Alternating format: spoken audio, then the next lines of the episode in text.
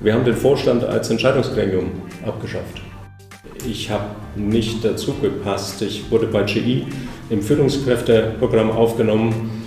Da kam man normalerweise nur mit dem Abschluss der besten Universitäten äh, ran und Leute haben mir eine Chance gegeben. Das, das weiß ich und wusste ich zu schätzen und das versuche ich einfach zurückzugeben. Ähm, Die Wirtschaftsreporter, der Podcast aus NRW.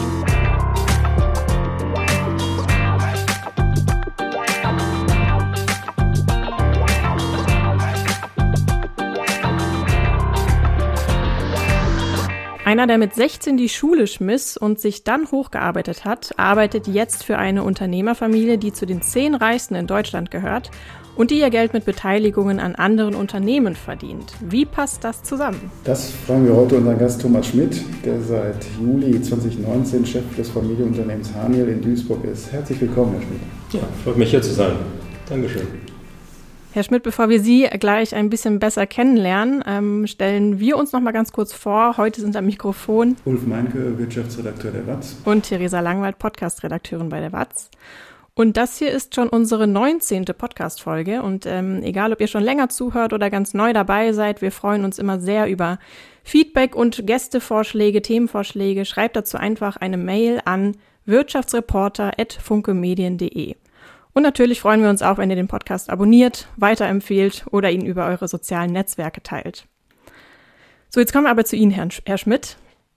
Ähm, Sie sind ursprünglich aus Franken, man hört das ein bisschen an Ihrem gerollten R, aus der Nähe von Nürnberg ähm, und arbeiten jetzt schon seit einer ganzen Weile in Duisburg. Ähm, wenn Sie Duisburg beschreiben müssten mit drei Worten, welche wären das? Ähm, Arbeiterstadt, ehrlich, und äh, sehr angenehm. Bin gut aufgenommen worden. Das klingt Sie, gut. Sie lernen gerade Gitarre spielen. Äh, wären Sie gerne Rockstar geworden? Ach, das weiß ich gar nicht. Ich äh, habe nie ein Instrument gespielt und habe dann angefangen, vor eineinhalb Jahren mit Gitarre beizubringen. Und wir haben dann parallel in der, in der Firma im Unternehmen eine Band gegründet, die Enkeltones, und äh, üben da regelmäßig. Das letzte Mal gestern für unseren nächsten Auftritt auf der Sommerfeier. Wir haben am 16. August eine kleine Feier und da werden wir mit der Band auftreten. Macht einfach Spaß und ist eine gute, eine gute Ableckung, eine gute Beschäftigung. Sehr schön, klingt gut. Ähm, was ist denn Ihr aktueller Lieblingssong? Wir spielen gerade Rockin' in the Free World von Neil Young als Band. Ähm, das ist zumindest unser Band-Lieblingssong im Moment, weil er gut mhm. abgeht, macht Spaß, macht Stimmung. Nicht einfach zu spielen als Anfänger, aber ein gutes Lied.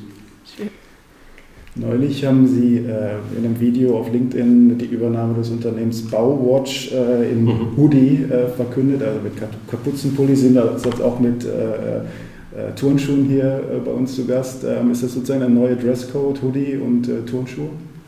Ja, meiner nicht. meiner war das schon immer so, bin ich aufgewachsen und so fühle ich mich wohl. Im Unternehmen wahrscheinlich schon, wobei wir es allen Mitarbeitern auch freistellen, wie sie sich kleiden. Wir kommen ja aus einer Historie, wo wir eher förmlich unterwegs waren.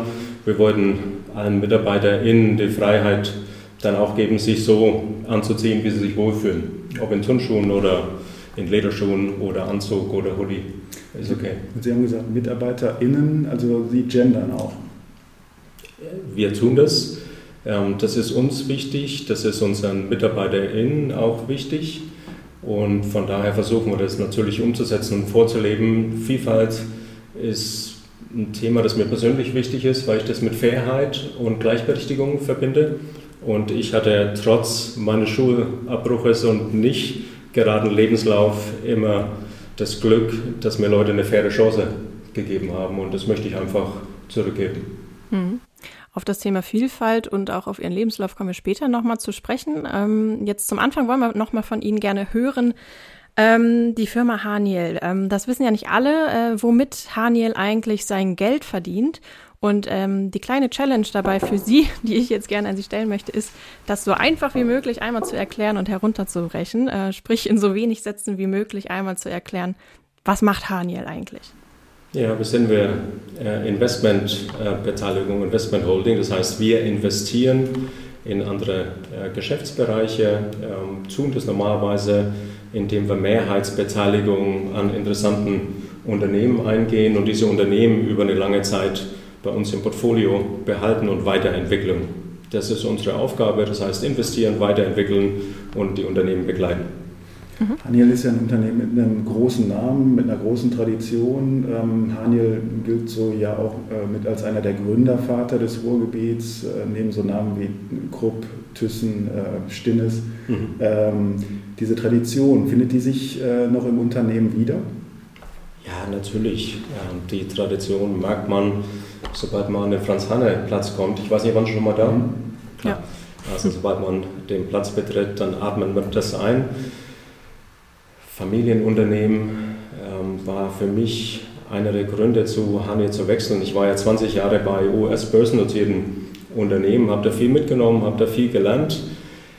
Ich habe dann allerdings nach 20 Jahren entschieden und immer eine Quartalsdenke rein, raus, rein, raus, mich einem Familienunternehmen anzuschließen, weil ich einfach mehr hinterlassen wollte als ein gutes Quartalsergebnis. Und das merkt man, dass äh, Hanier für Nachhaltigkeit, für langfristiges Denken steht, in der Vergangenheit, aber auch heute und hoffentlich auch in der Zukunft.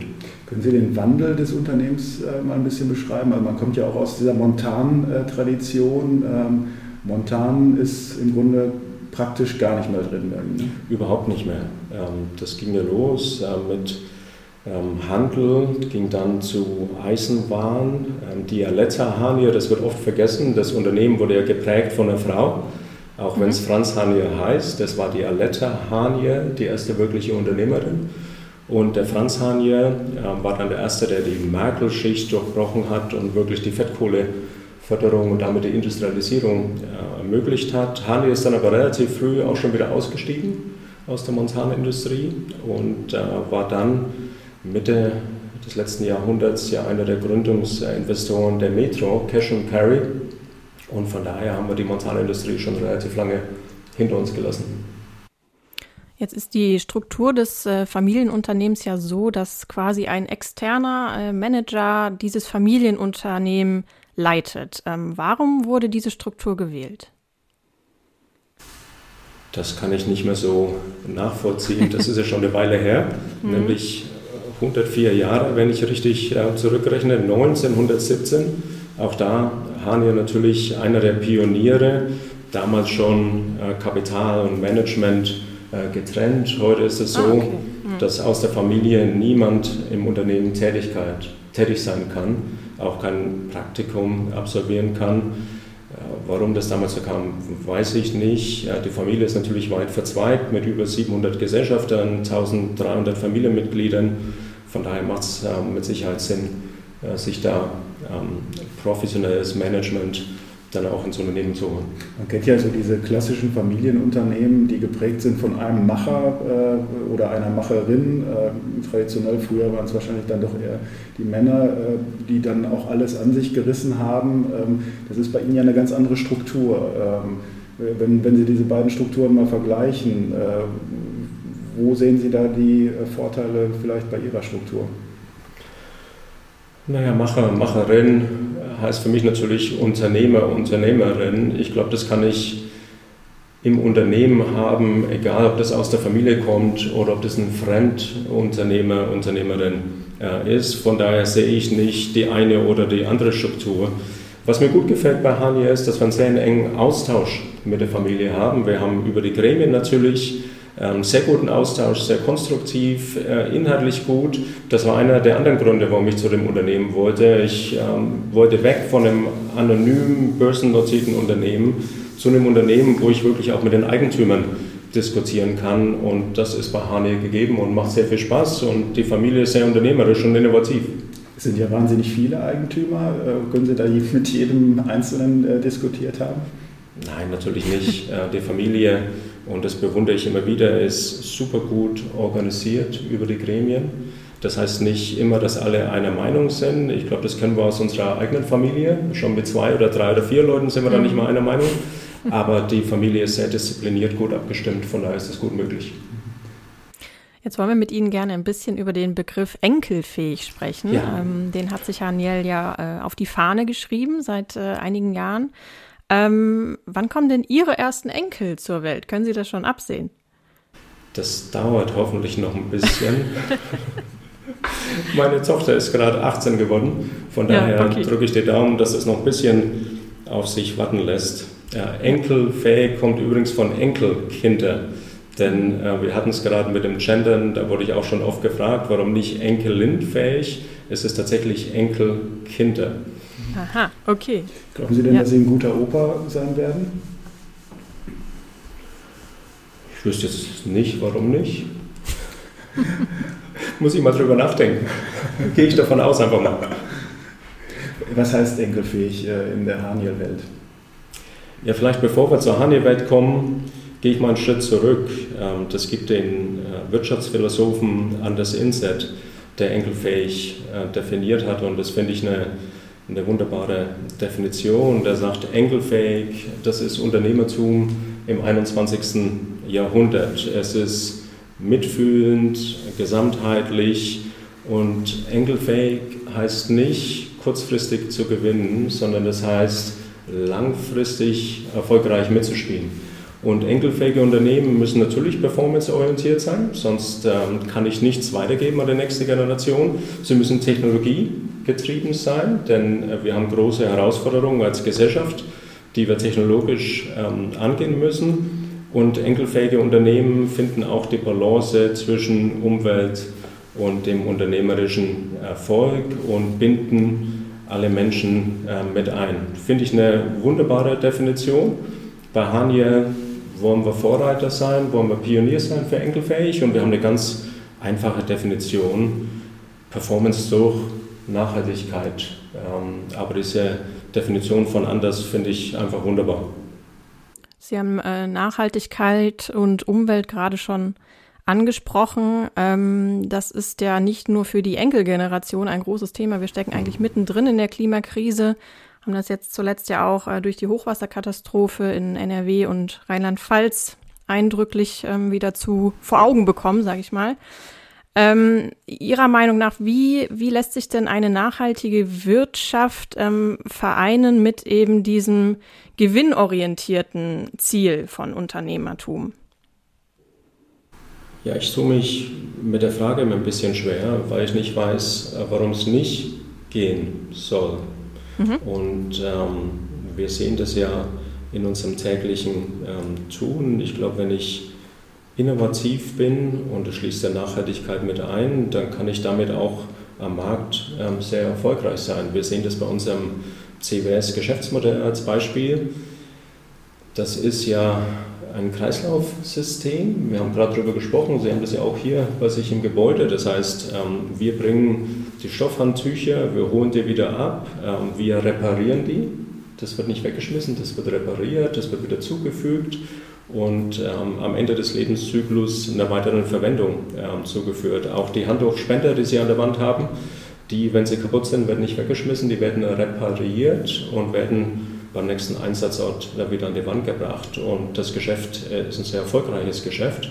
Und ich glaube, das ist ein gutes Beispiel dafür. Das heißt nicht, dass es schon der perfekte Kreislauf ist, aber wir sind in der Kreislaufwirtschaft und es ist nachhaltig und es ist erfolgreich und so haben wir sehr viele Geschäftsbereiche. Haben Sie denn schon auf äh, lukrative Investments, äh, die sich Ihnen geboten haben, verzichtet, äh, weil Sie gesagt haben, diese Modelle sind nicht nachhaltig? Klar. Beispiele zu nennen ist wahrscheinlich schwierig. Ne?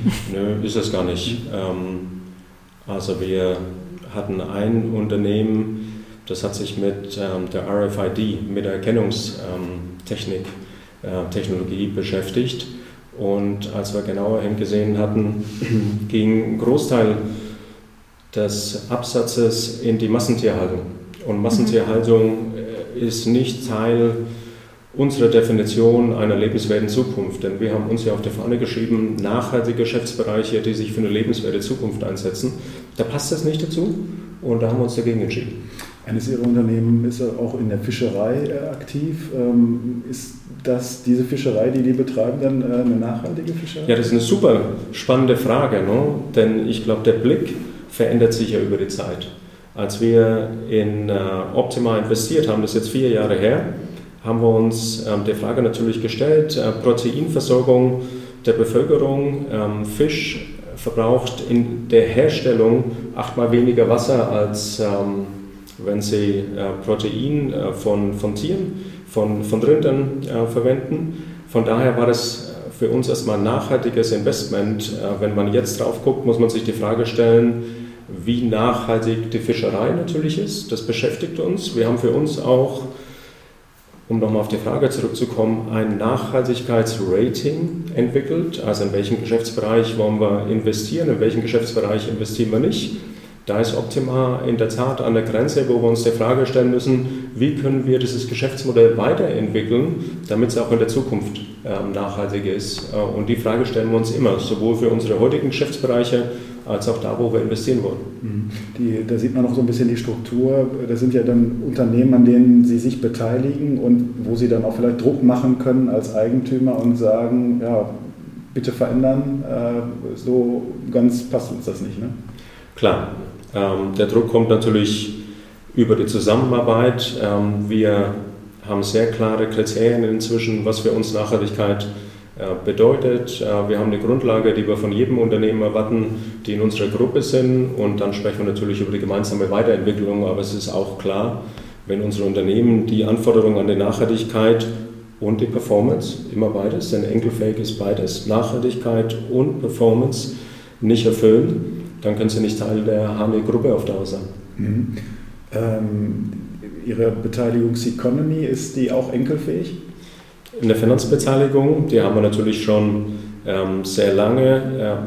Äh, Seconomy hat sehr viele Möglichkeiten, sich nachhaltiger aufzustellen. Und das ist auch eine Diskussion, die wir tatsächlich mit der Economy äh, führen, gerade für so ein Geschäftsmodell Consumer Electronics glaube ich, gibt es tolle Möglichkeiten, den ganzen Service-Reparaturbereich äh, auszubauen. Und äh, wir hoffen, dass sich das Geschäft in die Richtung entwickeln kann. Kurze Erklärungseconomy, dahinter verbergen sich die Marken Mediamarkt und Saturn, also die, der große Elektronikhändler. Ähm, Sie führen das als Finanzbeteiligung. Äh, dieses Label heißt auch, äh, ja, kann jederzeit verkauft werden? Jederzeit kurzfristig äh, wahrscheinlich nicht, aber wir gucken da eher opportunistischer als auf unsere anderen Beteiligungen, wo wir ja immer eine Mehrheitsbeteiligung anstreben. Das ist so, ja. Vielleicht mal, wenn man sich die Gesamtstruktur des Portfolios anschaut, das sind ja ganz unterschiedliche Unternehmen, die Sie da ähm, haben. Ähm, äh, Sie haben ein paar Kriterien jetzt abstrakter Natur genannt, äh, wo Sie einsteigen. Ähm, aber im Prinzip ist es das so, dass äh, alles ein mögliches Investment ist? Ja, ganz so ist es nicht. Also es ist jetzt nicht alles geht. Wir müssen einmal noch bitte den Kontext. Wir sind seit zwei Jahren mit der neuen Ausrichtung unterwegs. Das heißt, wir haben natürlich das Portfolio, das wir auch über die Zeit umbauen. Wir haben ganz, ganz klare Portfoliokriterien. Ich habe das vorhin genannt. Ähm, enkelfähig, das übersetzen wir in nachhaltige Geschäftsbereiche für eine lebenswerte Zukunft. Und wir gucken uns drei Bereiche an. Wir nennen das People, Planet, Progress. Auf der People-Seite äh, wollen wir in Unternehmen investieren, die sich um Gesundheit, Sicherheit oder Bildung kümmern. Auf der Planet-Seite im Kreislauf bezogene äh, Unternehmen und auf der Progress-Seite das ganze Thema Automatisierung, 3D-Druck, äh, Robotics äh, ist, was uns da äh, interessiert. Und dann investieren wir natürlich hauptsächlich in reife Unternehmen, die schon eine bestimmte Größe aufweisen und typischerweise auch in Europa beheimatet sind. Und Ihre Kasse ist im Moment äh, gut gefüllt, also könnten Sie jederzeit zugreifen im Moment? Ja, wir waren ja in dem Jahr schon relativ erfolgreich. Wir haben Bauwatch akquiriert, wir haben in Kinderzimmer investiert, Hamburger Unternehmen, was super zu Enkelfake äh, passt. Ich weiß nicht, ob Sie das gesehen haben. Das ist ja die ähm, Investitionen in frühkindliche Bildung, Kindertagesstätten, Kindergärten, ähm, die wir da annehmen, ähm, also gesellschaftlicher Impact und wirtschaftlicher Erfolg, die Enkelfake-Definition. Und ja, wir haben noch Spielraum für weitere Akquisitionen. Jetzt haben Sie gerade gesagt, Sie investieren vor allem in gewachsene Unternehmen.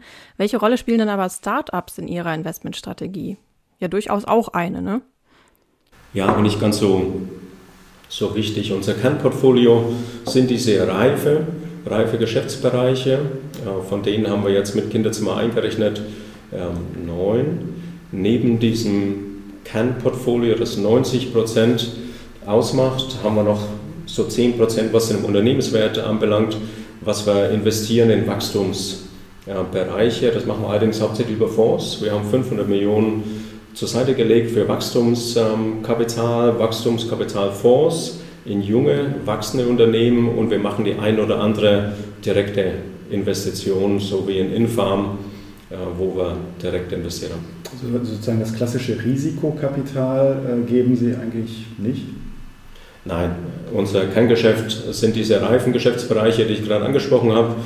Die 500 Millionen in Wachstumskapital, weil wir uns in diesem People, Planet, Progress Bereich einfach positionieren wollen und ähm, dadurch schon auch Zugriff auf spannende junge Unternehmen haben, die dann in unserem Kernportfolio wieder zum Tragen kommen. Finanzinvestoren haben ja in Deutschland einen schlechten Ruf, äh, vielleicht auch durch diese Heuschrecken-Debatte. Franz Müntefering, wir erinnern uns. Ähm, würden Sie sagen, Sie sind ein Finanzinvestor? Nö, wir nennen uns ja Family Equity.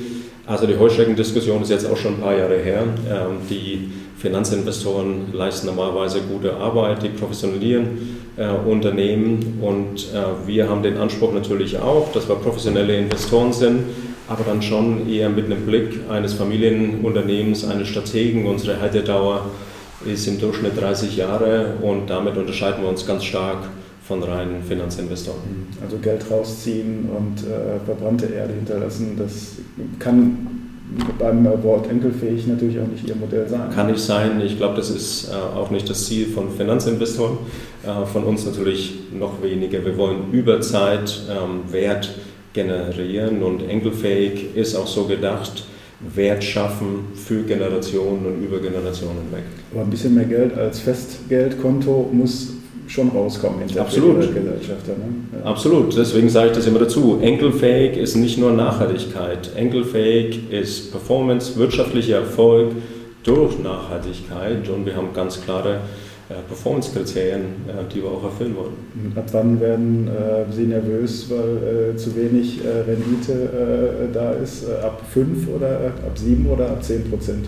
9 ist unsere Zahl. 9 ist die Zahl. Okay. 9 ist die Zahl. Mhm. Und 9 deswegen, weil wir schon auch gucken müssen mit der ganzen Nachhaltigkeit, ähm, dass wir erfolgreich sind. Und wir haben für uns vor zwei Jahren Erfolg definiert.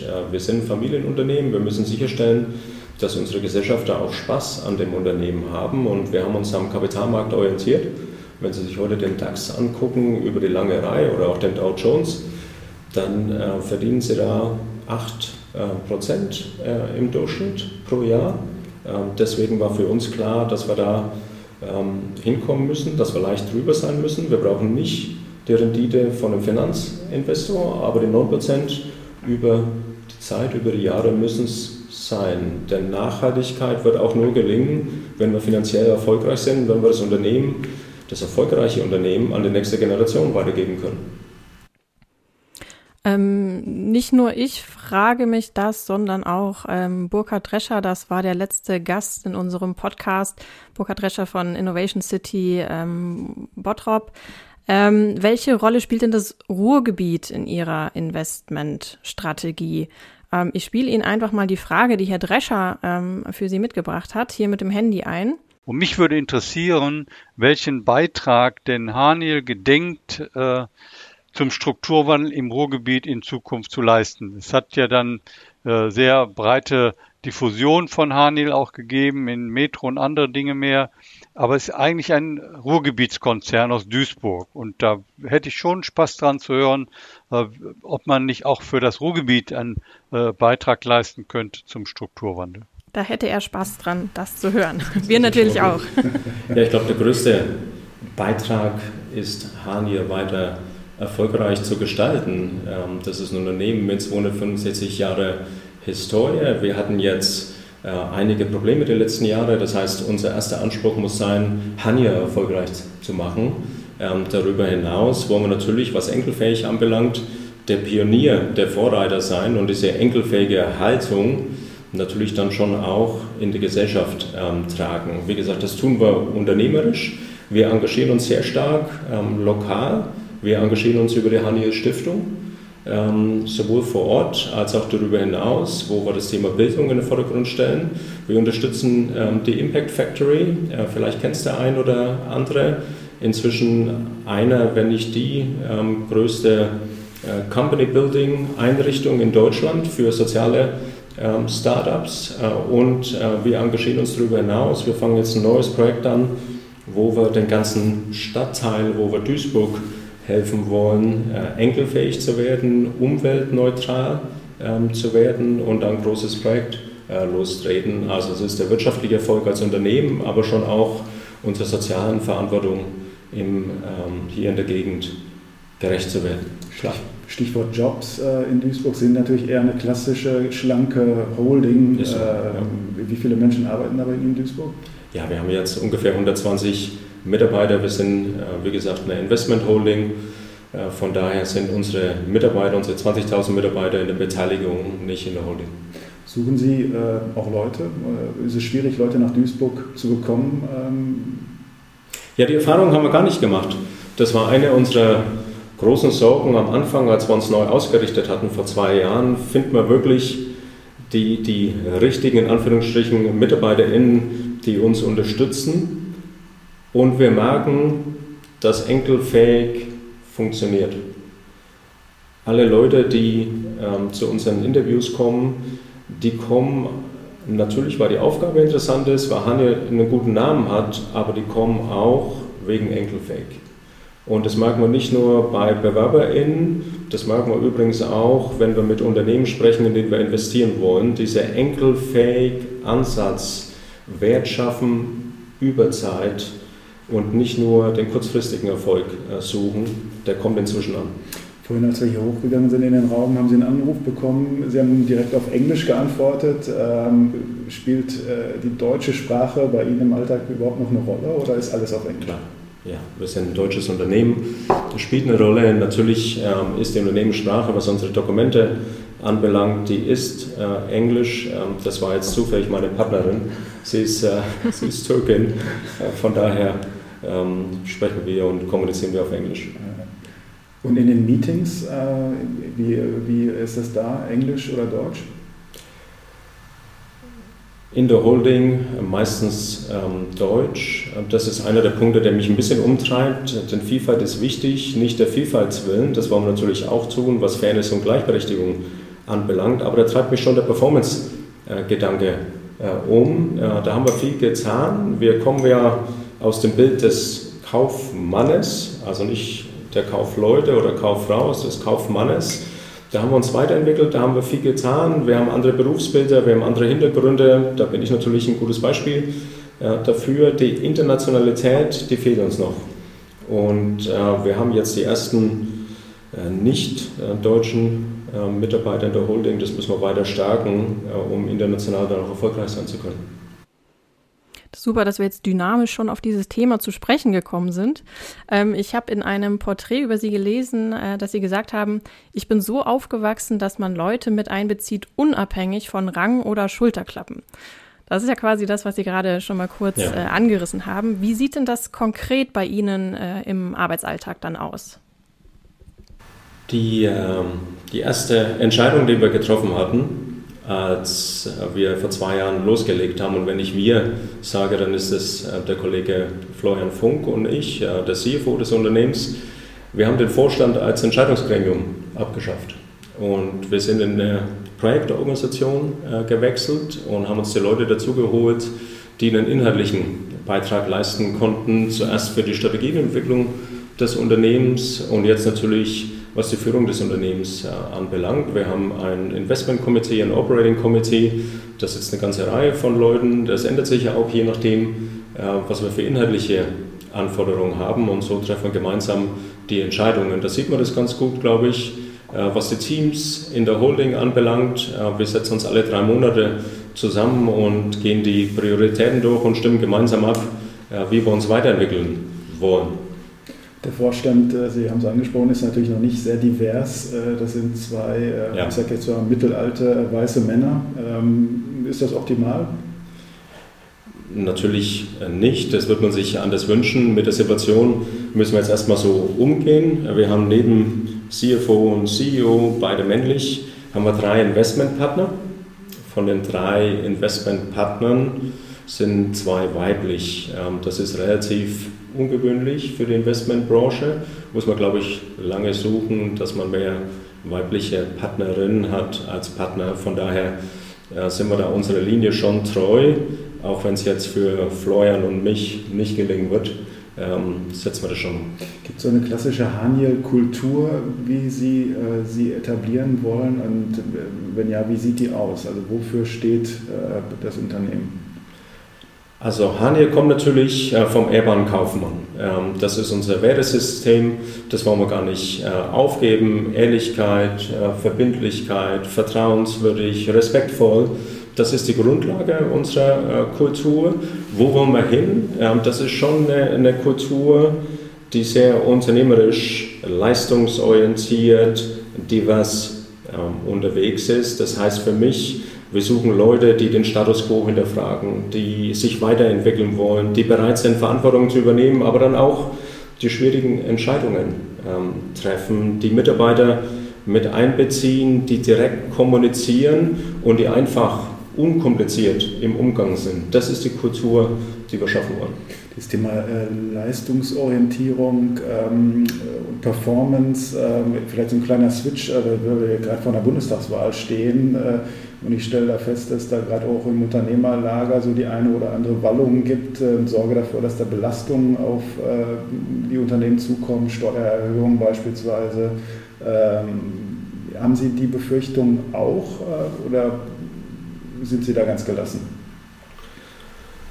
Relativ ähm, gelassen erstmal. Wir gehen ähm, damit um, ähm, egal wie es ähm, ausgeht. Ich habe eher die Sorge, dass wir, was das politische Handeln anbelangt, dass wir nicht genügend Mut aufbringen, wenn wir uns die letzten Jahre angucken, aber wenn wir uns auch angucken, wer sich heute äh, politisch organisiert und, und um das Amt äh, bewirbt, äh, uns fehlt eine klare Ausrichtung, uns fehlt Meinungsstärke, uns fehlt äh, Mut. Äh, und das würde ich mir hauptsächlich wünschen. Das macht mir viel mehr Sorge, als was an Belastung auf uns zukommt. Denn, haben Sie denn dann, äh, äh sorry, für, haben Sie da zufällig einen Kandidaten oder Kandidatin im Sinn, wo Sie sich wünschen würden, das wäre doch schön, wenn er oder sie sich auf äh, das Kanzleramt, Kanzlerinnenamt äh, bewerben würde? Ja, da muss ich noch suchen. okay. Sind denn die Kandidaten, die da äh, den Hut äh, in den Ring geworfen haben, aus Ihrer Sicht enkelfähig? Nach, ähm, also nochmal, da habe ich kein, äh, kein Verständnis, äh, was weit äh, genug geht. Enkelfähig in unserer Definition, wie wir gerade darüber gesprochen haben, dieser wirtschaftliche Erfolg und Nachhaltigkeit heißt natürlich auch, dass man eine klare Richtung vorgibt. In dieser Klarheit habe ich das noch nicht gesehen. Ich sehe, dass wir sehr opportunistisch unterwegs sind und kurzfristig ähm, steuern, das ist nicht enkelfähig. Und da wüsste ich jetzt nicht, äh, welcher Kandidat oder Kandidatin sich da besonders hervorzog. Mhm. Muss man als Unternehmenschef auch äh, harte äh, Wahrheiten äh, oft verkünden? Also sind es oft auch schmerzhafte Entscheidungen? Ja, gehört natürlich äh, dazu, aber ich glaube, das hat mit Unternehmenschefin nichts äh, zu tun. Unternehmen zu führen oder eine Familie zu führen, äh, wird immer die eine oder andere schwierige Entscheidung dabei sein. Das gehört einfach dazu. Mhm. Ja, weil Mut für mich auch äh, impliziert, äh, dass es äh, auch schwierige Situationen gibt, wo man dann auch nicht immer den leichten Weg geht. Ja, natürlich. Aber gucken Sie sich Enkelfähig an. Ja, damit machen wir uns natürlich sofort angreifbar mit nachhaltig und erfolgreich geht es überhaupt und wenn ihr zu nachhaltig seid, könnt ihr nicht erfolgreich sein oder ähm, konzentriert euch doch mal auf den Erfolg, sonst seid ihr nur abgelenkt. Also man macht sich angreifbar, das erfordert natürlich ähm, Klarheit, das erfordert ein bisschen Mut, aber ich glaube, ähm, auf mittlere und langere Sicht ist das der erfolgreichere Weg äh, und ich glaube, genau das zeichnet natürlich auch Familienunternehmen aus, dass sie diese langfristige Perspektive einnehmen und damit den Mut auch aufbringen, ähm, nicht nur kurzfristig zu agieren und opportunistisch unterwegs zu sein. gehört zu enkelfähig äh, auch äh, klimaneutral und ähm, haben Sie sich da auch schon Ziel gesetzt, wann ähm, die Unternehmen der Haniel-Gruppe klimaneutral äh, wirtschaften sollen? Ja, in der Tat, klar. Äh, Klimaneutralität gehört dazu. wir sind in der Holding seit letztem Jahr klimaneutral. wir werden netto klimaneutral bis 2025 sein. Das heißt, wir äh, absorbieren, ähm, den Ausstoß, den wir äh, produzieren, um netto neutral zu sein. In den Geschäftsbereichen, über alle Geschäftsbereiche hinweg, äh, werden wir das Ziel netto Klimaneutralität bis 2030 erreichen. Und wir gehen jetzt noch einen Schritt weiter. Das ist übrigens vielleicht ein interessanter Gast für einen der nächsten Podcast-Veranstaltungen, der Dirk Gratzel, der erste Mensch, der sich ja wissenschaftlich hat seinen kompletten Fußabdruck äh, bestimmen lassen und der geht ja weiter, der geht über Klimaneutralität zur Umweltneutralität. Damit setzen wir uns gerade auseinander, dass wir eben nicht nur auf CO2-Ausstoß gucken, sondern die komplette Umweltbelastung und wie können wir das ähm, dann erstmal reduzieren, kompensieren und da steigen wir gerade ein gemeinsames Projekt mit Dirk an. Herr Schmidt, ich würde gerne noch mal kurz auf Ihren Lebenslauf zurückkommen. Äh, das ist, äh, hat ja auch viel mit Mut zu tun, mit 16 Jahren zu sagen, äh, ich schmeiß die Schule jetzt einfach mal hin. Ähm, Sie haben dann eine Ausbildung gemacht zum äh, Kunststoffformgeber bei Playmobil und ähm, sich dann äh, nach äh, das Abitur nachgeholt, studiert Kunststofftechnik und dann äh, ein Praktikum angefangen bei General Electric und sich dort hochgearbeitet. Sie waren dann im Führungskräfteprogramm aufgenommen und haben quasi da Step by Step äh, Karriere gemacht in diesem Konzern. Inwiefern hat sie das denn geprägt, dass sie sich sozusagen, also von unten kann man jetzt nicht sagen, aber dass sie sich so ähm, hochgearbeitet haben? Ja, geprägt natürlich sehr. Das ist mein, mein Lebenslauf. Ich sage heute noch, war die wichtigste Entscheidung in meinem Leben. Vielleicht nicht die beste aus äh, heutiger Sicht, aber die wichtigste. Und es hat mir, hat mir eine Richtung äh, gegeben, denn ich habe dann relativ schnell festgestellt, was ich nicht tun wollte und habe damit natürlich den Antrieb, zurückzugehen zur Schule, äh, Abitur nachzuholen, studieren. Äh, ich wusste, ich muss erfolgreich sein. Das ist meine Chance, meine einzige Chance, die ich äh, habe, mich weiterzuentwickeln und dementsprechend bin ich da rangegangen und dann hatte ich natürlich das Glück, ich hatte es vorhin schon angesprochen, dass mir Leute eine faire Chance äh, gegeben hatten, denn ich habe nicht dazu gepasst. Ich wurde bei GE im Führungskräfteprogramm aufgenommen. Äh, da kam man normalerweise nur mit dem Abschluss der besten Universitäten ran und Leute haben mir eine Chance gegeben, das, das weiß ich und wusste ich zu schätzen. Und das versuche ich einfach zurückzugeben, ähm, diese faire Chance. Das ist für mich äh, Vielfalt, Gleichberechtigung, Fairness und äh, die habe ich immer erfahren und das ist für mich extremst wichtig. Mhm.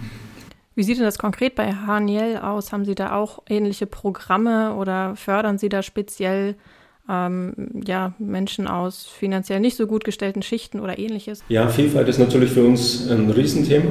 Äh, wir haben uns jetzt im ersten Schritt auf Frauen in Führungspositionen äh, konzentriert, was zumindest die Messbarkeit anbelangt.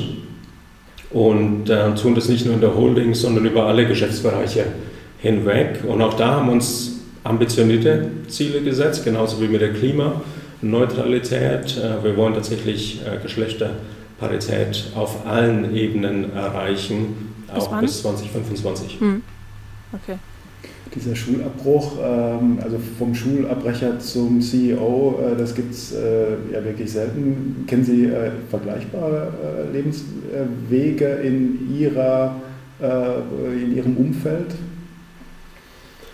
Fällt mir jetzt niemand, niemand ein. Ich weiß nicht, ob es ungewöhnlich ähm, ist. Ich glaube, jeder muss seinen eigenen Weg gehen und seinen eigenen Weg ja, finden und damit zurechtkommen.